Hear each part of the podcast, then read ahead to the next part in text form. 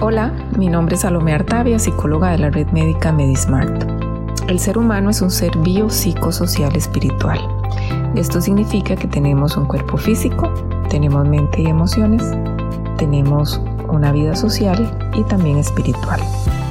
Para este Día de la Salud Mental voy a resumir la mejor manera de tener una buena salud mental enfocándome en el ámbito psicológico, el cual implica trabajar dos grandes áreas, las cuales son las emociones y la mente. A nivel emocional es importante aprender a identificar las emociones, ser conscientes de ellas y de lo que nos está pasando, poder nombrarlas, sabiendo que una de sus funciones es ayudarnos en la sobrevivencia. No, no podríamos, no somos capaces de vivir sin emociones. La regulación de la expresión emocional no significa estar feliz todo el tiempo ni tampoco controlarlas. Se trata más bien de aprender a influir en su intensidad, o sea, qué tan fuerte la siento, y en la temporalidad, por cuánto tiempo permanece. El nivel mental incluye el pensamiento, el recuerdo, la memoria, el aprendizaje, los cuales se procesan a nivel consciente e inconsciente.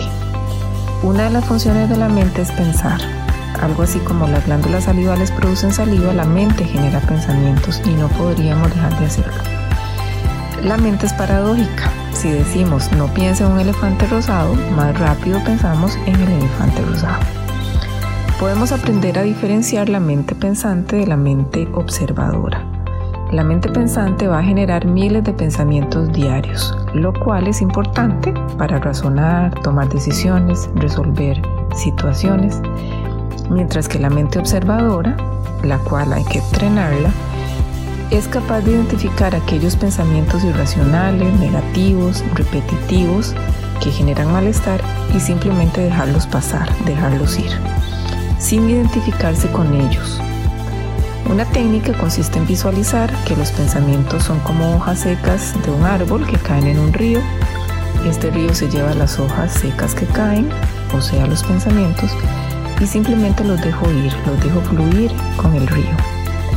Otras formas de entrenar la mente observadora es por medio de técnicas de respiración, de visualización, técnicas hipnóticas ericksonianas, incluir prácticas de meditación o de interiorización y algo muy muy importante, practicar diariamente la gratitud. Gracias por su atención, les habló Salomé Artavia, psicóloga de la red médica Medismart.